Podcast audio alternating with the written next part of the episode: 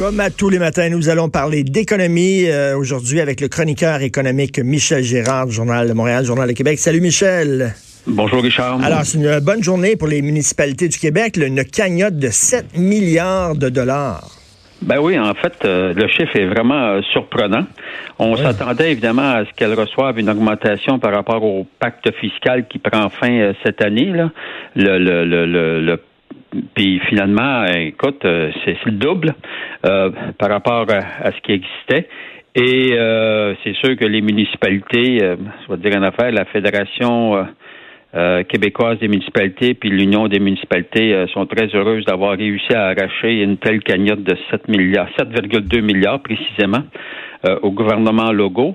Et euh, on en est, euh, j'en suis d'autant surpris que euh, François Legault, puis même je pense que les, maires aussi, les élus municipaux doivent être un peu surpris de l'ampleur de, ben du pacte fiscal, parce que en mai dernier, c'est important de le souligner, lors du congrès de, de, de l'Union des municipalités, alors François Legault euh, les avait, euh, entre guillemets, semoncés euh, face à la rémunération que euh, la rémunération des, des, employés municipaux qui gagnent 30 dit-il, 30 de plus pour des postes équivalents que les fonctionnaires de Québec. Oh.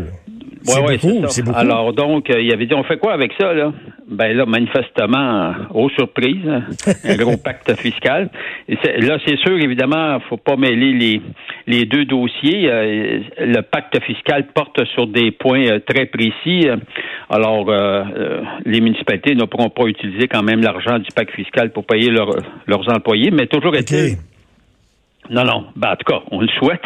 Non, non, je, je ne crois pas. Remarque, ça serait, en tout cas, ça serait surprenant qu'elle fasse ça, là, euh, parce que ça porte sur, sur, des points très, très précis. Mais cela étant dit, euh, c'est quand même euh, une bonne nouvelle pour les municipalités. Tu sais, là, ce qu'il faut savoir, bon, tu sais, tu as trois paliers de gouvernement. Les municipalités, le gouvernement du Québec, le gouvernement fédéral. Mais tu as un payeur nous, mhm. n'est-ce pas? Ben oui, ben oui. Alors, tu sais, comme ça, il y a un jeu de vase euh, communicant, là.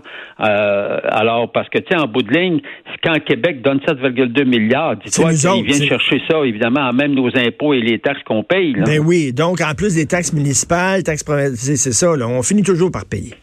Ben oui, mais c'est sûr, c'est toujours c'est toujours le, contribuable qui, qui paye pour, pour tout le monde, pour le fédéral, pour le provincial, euh, pour euh, pour le municipal. Donc une source de revenus nous-mêmes, tu sais.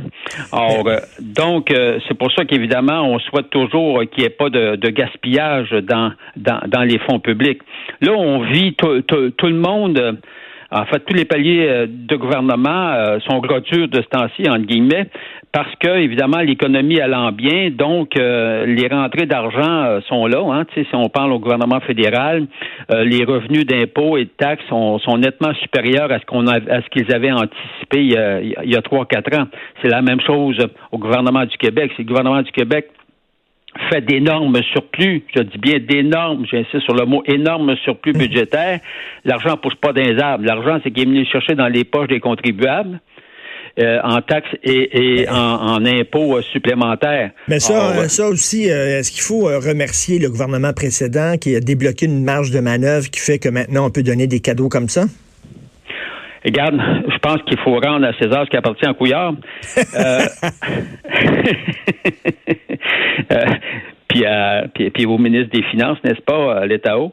Euh, il faut dire, faut que, oui, la, les gros surplus budgétaires que l'on a connus à partir à partir de la deuxième année, si l'on veut, euh, du gouvernement Couillard, là, donc en 1960, en 2000, 2015, là, il est arrivé au pouvoir en 2014, c'est ça, à partir de 2015-2016.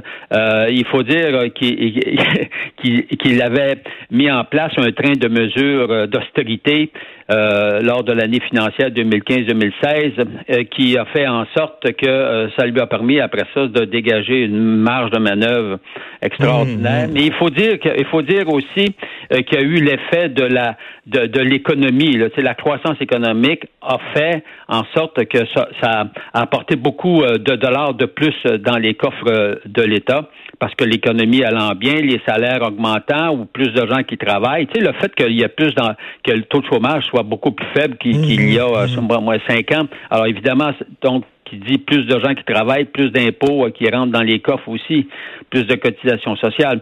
Alors, euh, mais, mais, mais c'est bon de souligner parce que les mesures d'austérité mises en place en 2015 par euh, l'ancien gouvernement Couillard, les municipalités avaient passé au bâton parce qu'elles s'étaient fait couper, et, ça, je vous dire, ça a été sévère, elles s'étaient fait couper, les municipalités, 300 millions de dollars. Hmm. Euh, oui, oui, dans les subsides provenant du gouvernement du Québec. Et puis ce 300 millions de dollars-là, par année, n'a jamais été euh, renfloué. Or, euh, Donc là, maintenant, il pense à go puis il ramasse 7 milliards. Oui, là, je pense pas. Je pense pas qu'elle soit perdante avec non, ben non, pas du tout avec la nouvelle entente. Écoute, Michel, Michel, on va parler là de dépassement de coûts, qu'on est donc surpris, hein, des dépassements de coûts. C'est rare, ça arrive au Québec, ça. oui, là, avec le fameux projet ben euh, d'Hydro-Québec pour euh, alimenter, en guillemets, en électricité euh, le Massachusetts. Tu sais, on a un contrat, là, bon, évidemment, on ne peut pas le réaliser tant qu'il n'y aura pas une ligne hydroélectrique qui va passer pour permettre, évidemment, d'alimenter en électricité le Massachusetts par l'entremise du Maine. Alors, il y a un gros projet. bien sûr, on a négocié une entente ben, euh, en théorie, en tout cas, une entente sur 20 ans qui devrait rapporter 10 milliards à Hydro-Québec de revenus. Mais, ouais, ouais, c'est beau, ça. Mais encore faut-il, avec le Massachusetts, encore faut-il qu'on puisse évidemment les alimenter. Et là, tout est la discussion. Bon, premièrement, euh, il faut dire que nous, juste au Québec, là, le tronçon là, qui amène, qui pourrait nous, qui pourrait amener l'électricité jusqu'à la frontière du Maine, euh, bon, Initialement, c'était prévu au coût de 200 millions, puis là, comme par hasard, on est rendu à 603 millions. Mais là, Hydro-Québec dit, oh, écoutez, c'est parce qu'on quand on avait lancé 200 millions, on n'avait pas tout inclus. Ben oui, on connaît la chanson quand même. Alors, et euh, oui, un petit dépassement de coût euh, du simple au trip. Tout le temps, et tout puis, le temps, euh, du côté américain, le problème, c'est que ben ils attendent le feu vert, le feu vert de tout le monde pour pouvoir dire oui, on va construire la fameuse ligne hydroélectrique, parce que tant qu'ils n'ont pas le feu vert, euh, ben, tu sais, puis s'il n'y a pas de ligne, tu ne pourras pas, tu pourras pas honorer, si l'on veut, le fameux contrat de, de 10 milliards de dollars. Puis là, on va rester pogné. Euh, Donc là, les, travaux de déboisement, parce qu'il faut déboiser, là, justement, pour construire cette ligne-là, commenceraient peut-être cet hiver, c'est ça? Oui, commencerait peut-être cet hiver, mais encore là, il faut savoir que encore faudra-t-il qu'on ait le feu vert du côté américain. Parce que si on n'a pas le feu vert du côté américain, on ne pourra pas exporter. Ben oui. Donc, on, Alors, on, dépend d'eux. Alors, euh, puis là, il y a beaucoup de groupes, euh, évidemment, qui s'opposent au projet, mais ça, c'est toujours pareil, que ce soit un pipeline, que ce soit euh, des, projets hydroélectriques. Ben, c'est quand, même, c'est quand même plus vert, l'hydroélectricité, que n'importe ben quelle autre forme d'énergie, là, quand même. Effectivement. La seule différence, c'est que les, les, les tuyaux de pipeline, tu les vois pas, puis les les pylônes tes voix. Oui, exactement. C'est vrai, hein. Puis euh, je me promenais justement en, campagne, puis je voyais ça, les pylônes, euh, le week-end dernier. Je me disais, comment ça se fait qu'on n'enfouit pas ces fils-là? C'est d'une laideur. là, ben, ben ils vont te répondre que ça coûte encore beaucoup plus cher. Ben oui, ça serait des coûts absolument euh, prohibitifs. Merci beaucoup, Michel. Salut. C'est Michel Gérard. On te lit dans le Journal de Montréal, Journal de Québec. Donc, ce tronçon-là devait coûter 200 millions puis finalement, ils ont dit, ah, regardez les chiffres, là, finalement, là, non, c'est pas 200 millions.